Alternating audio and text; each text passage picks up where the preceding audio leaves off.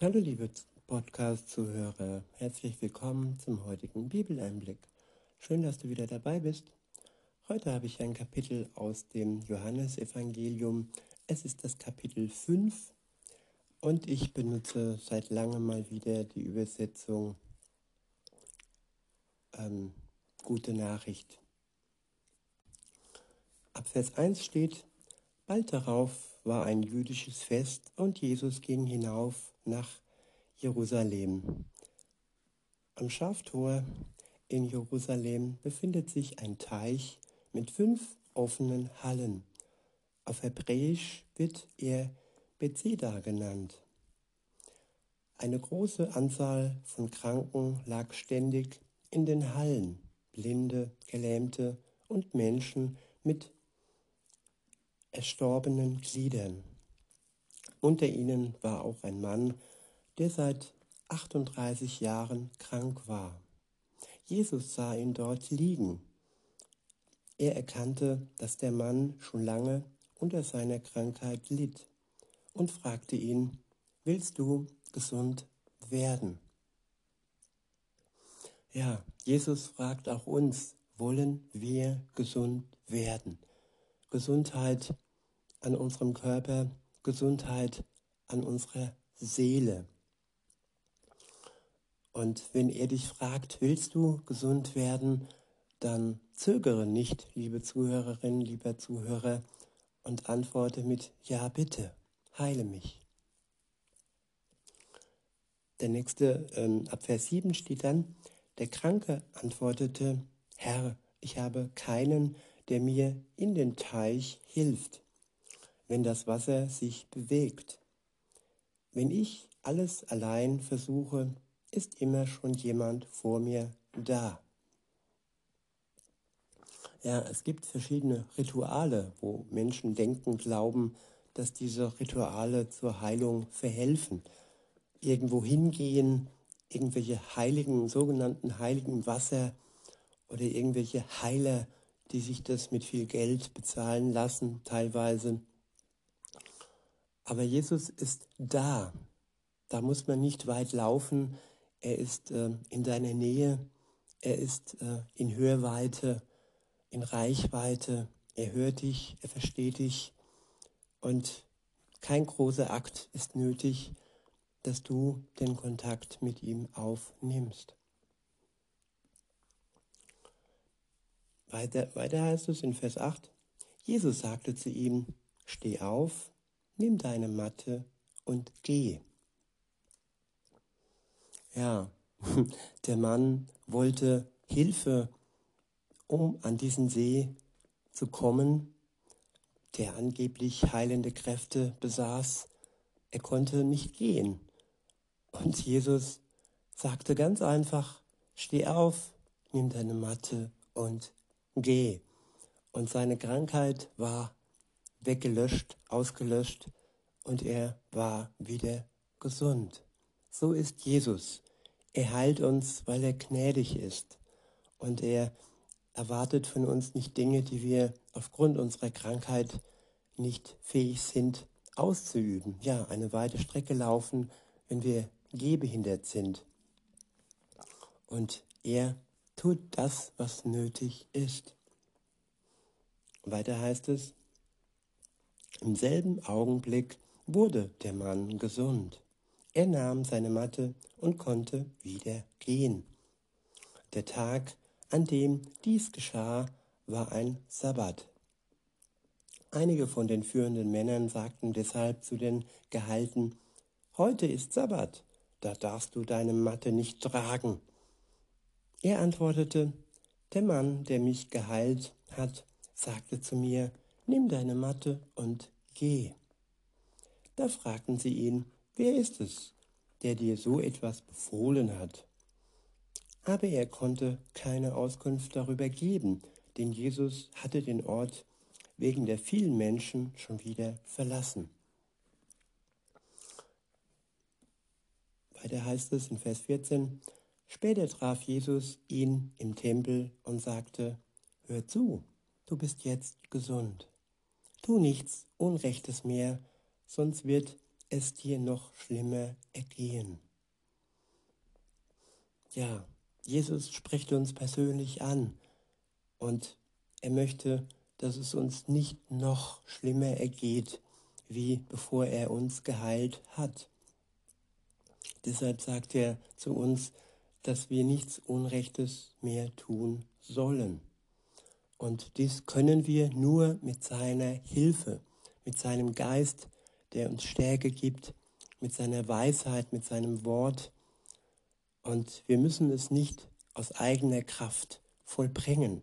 Genauso wie dieser Mann nicht aus eigener Kraft aufstehen konnte und zum See gehen konnte, zum Teich, so hat Gott ihn dazu ausgerüstet, dass er wieder aufstehen konnte und ja, dass es ihm möglich war, dass er mit dem Unrechten brechen kann.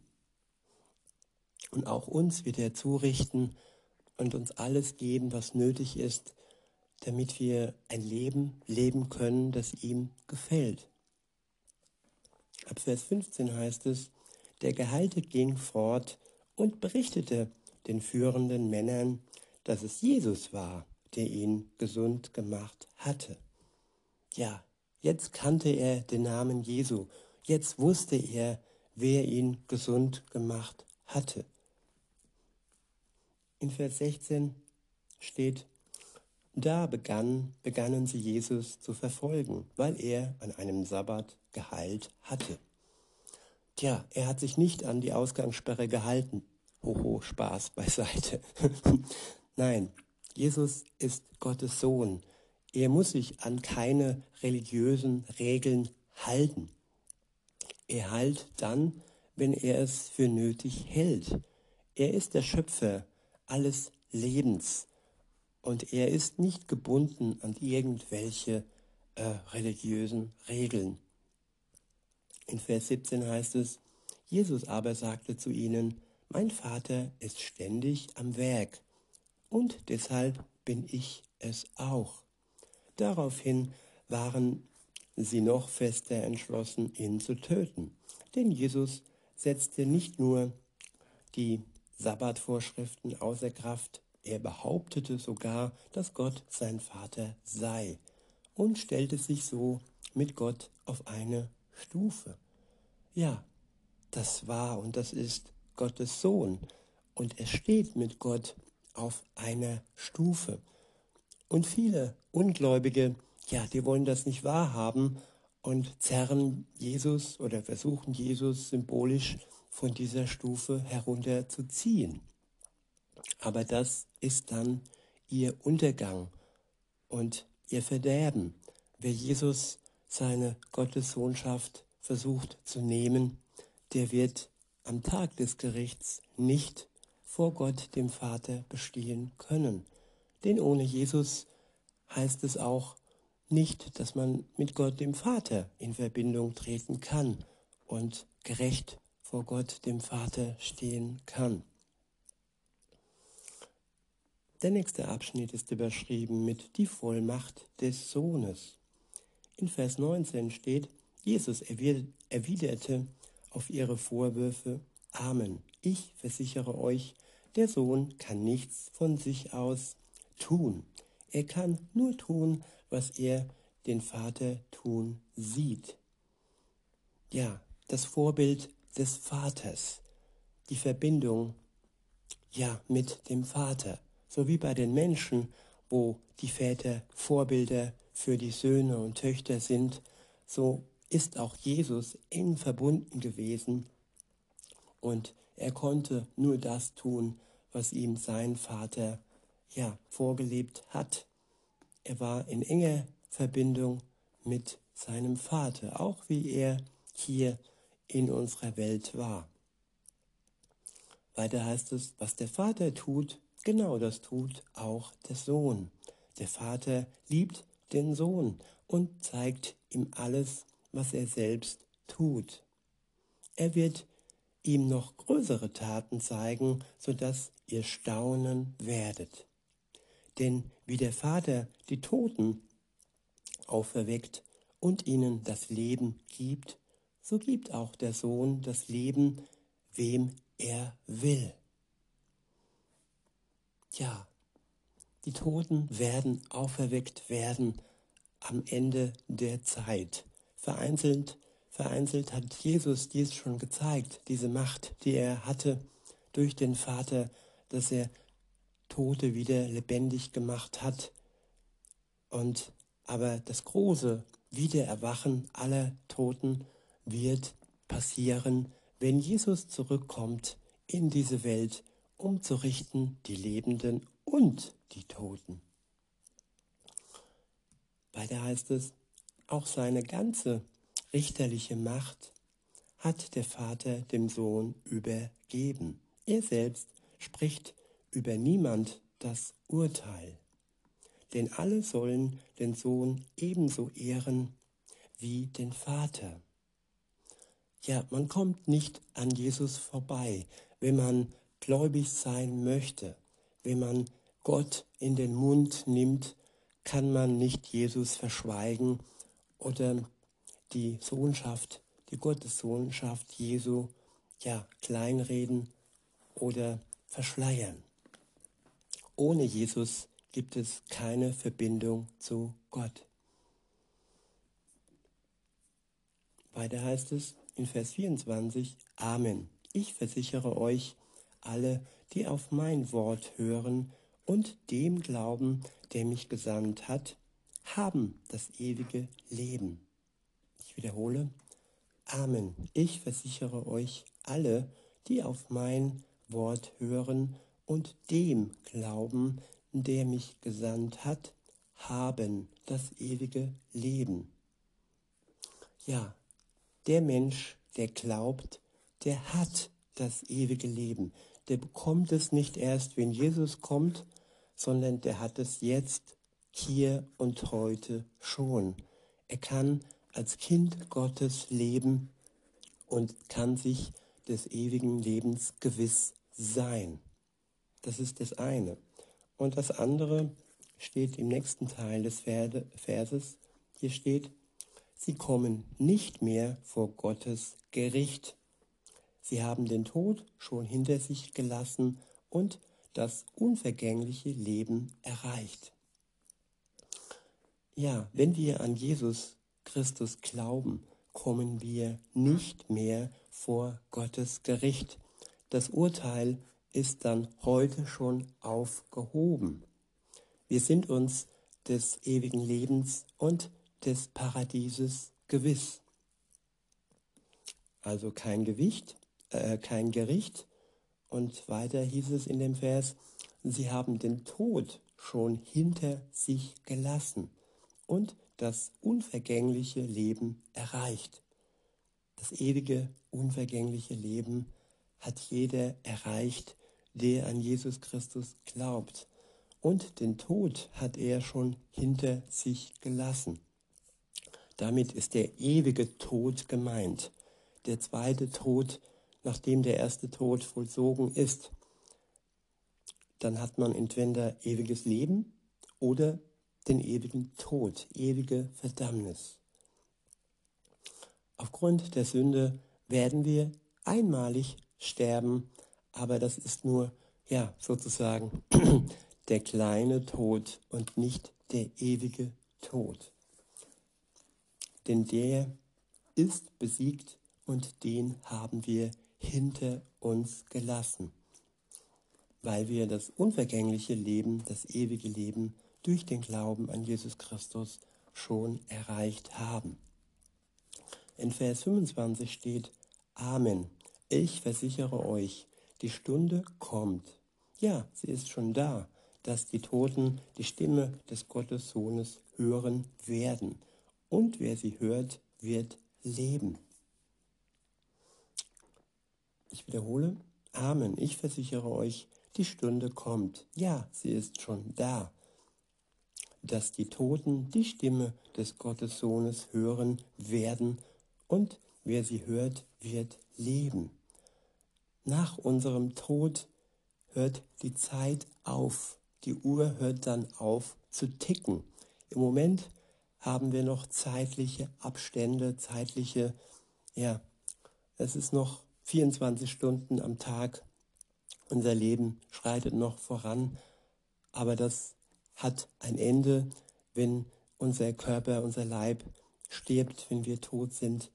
Insofern heißt es hier, ich versichere euch, die Stunde ist schon da, dass die Toten die Stimme des Gottessohnes hören werden. Und wer sie hört, wird leben. Sie hören sie jetzt schon, da die Zeit für sie ja zu Ende gegangen ist und wir noch in der Zeit leben. Und insofern hören wir die Stimme jetzt noch nicht, aber die Toten hören sie schon, weil für sie die Zeit ein Ende genommen hat. Weiter heißt es in Vers 26, wie der Vater der Geber des Lebens ist, so hat er auch dem Sohn Macht verliehen, Leben zu geben. Und er hat dem Sohn die Macht verliehen, Gericht zu halten, weil er der Menschensohn ist. Wundert euch nicht darüber. Die Stunde kommt, da werden alle Toten in den Gräbern seine Stimme hören und ihre Gräber verlassen. Hier ist die Seele gemeint.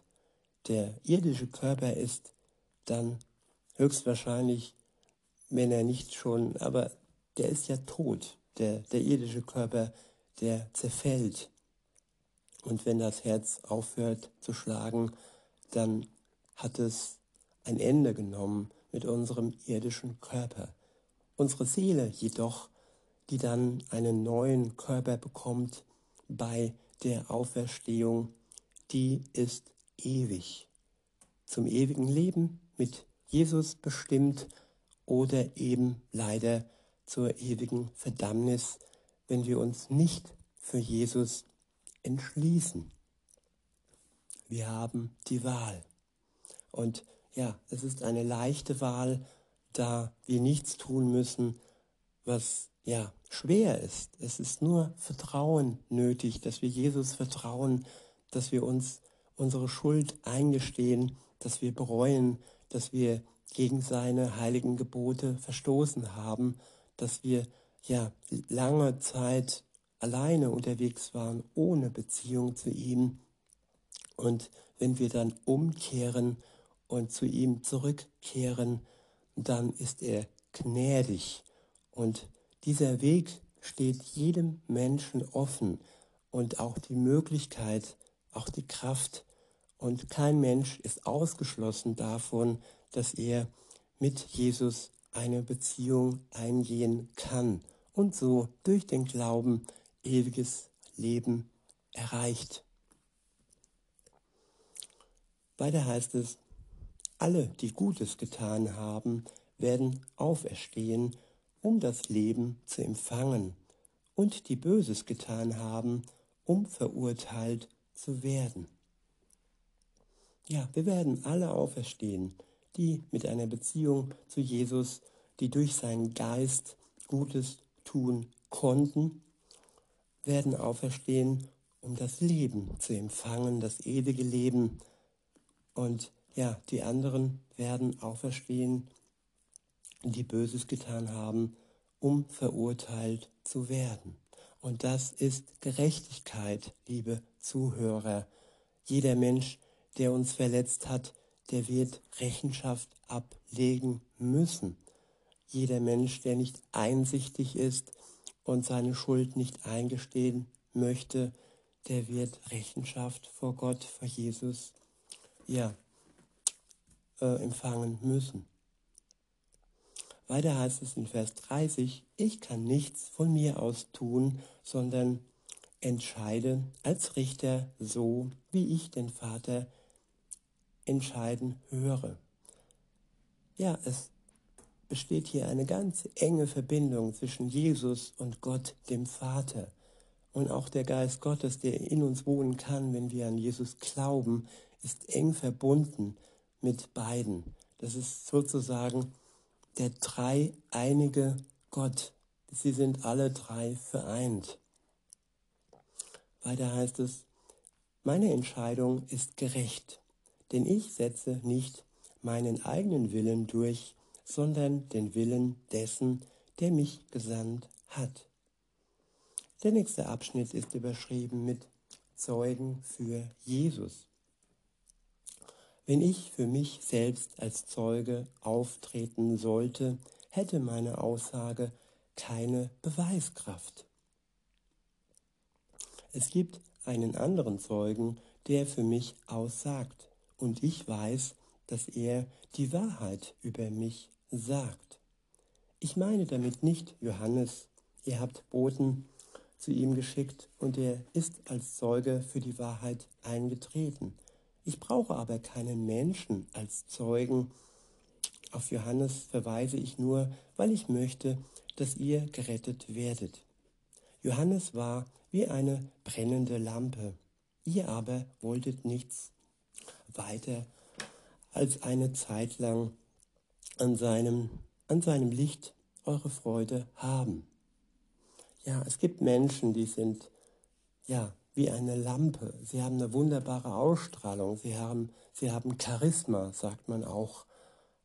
Aber was bringt es, wenn wir nur die Strahlung, die Strahlung der Menschen genießen Unterhalt, die uns unterhält, die uns aufbaut.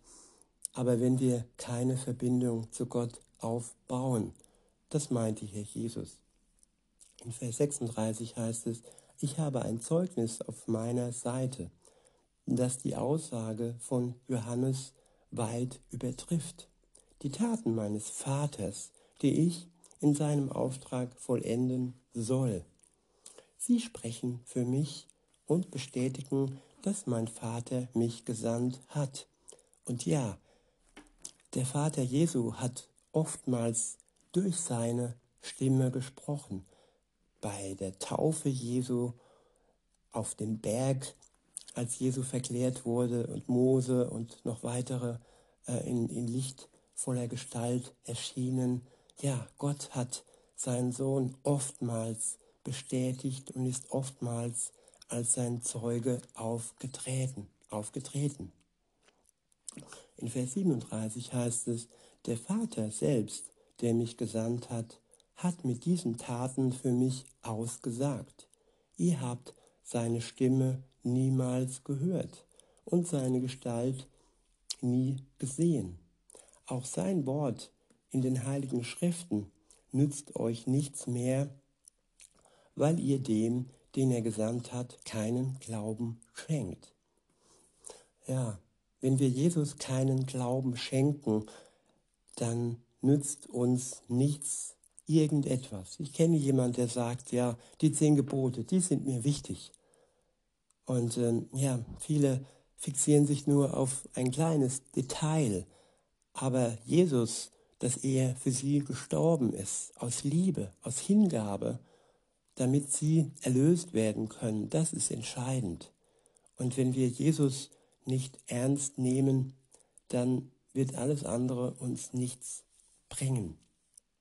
Ihm alleine dürfen wir Glauben schenken und er alleine ist der Schlüssel für ewiges Leben. In Vers 39 heißt es, ihr forscht doch in den heiligen Schriften und seid überzeugt, in ihnen das ewige Leben zu finden. Und gerade sie weisen auf mich hin. Aber ihr seid nicht bereit, zu mir zu kommen und so das ewige Leben zu haben. Ja, erst wenn wir zu Jesus kommen, dann haben wir das ewige Leben. In Vers 41 steht, ich bin nicht darauf aus, von Menschen geehrt zu werden. Außerdem kenne ich euch. Ich weiß, dass in euren Herzen keine Liebe zu Gott ist. Gott beschaut uns schnell und er sieht direkt, ob in unseren Herzen wirkliche Liebe für Gott ist. In Vers 43 steht, ich bin im Auftrag meines Vaters gekommen, doch ihr weist mich ab. Wenn aber jemand in seinem eigenen Auftrag kommt, werdet ihr ihn aufnehmen? Wie könntet ihr denn auch zum Glauben an mich kommen? Er legt ja nur Wert darauf, einer vom anderen bestätigt zu werden. Aber die Anerkennung bei Gott, dem einen, zu dem ihr euch bekennt, die sucht ihr nicht. Ja, Anerkennung von Menschen bringt uns nichts. Sie bringt uns nicht das ewige Leben. Sie bringt uns vielleicht nur kleine Momente, dass wir uns zugehörig fühlen, dass wir uns bestätigt fühlen von Menschen. Aber das Ganze grenzt, hat seine Grenze und hat sein Ende ähm, bei unserem irdischen Tod. Dann nützt uns die Anerkennung der Menschen nichts mehr, wenn wir nicht bei Gott anerkannt sind, wenn wir nicht mit ihm, Jesus, eine Beziehung haben.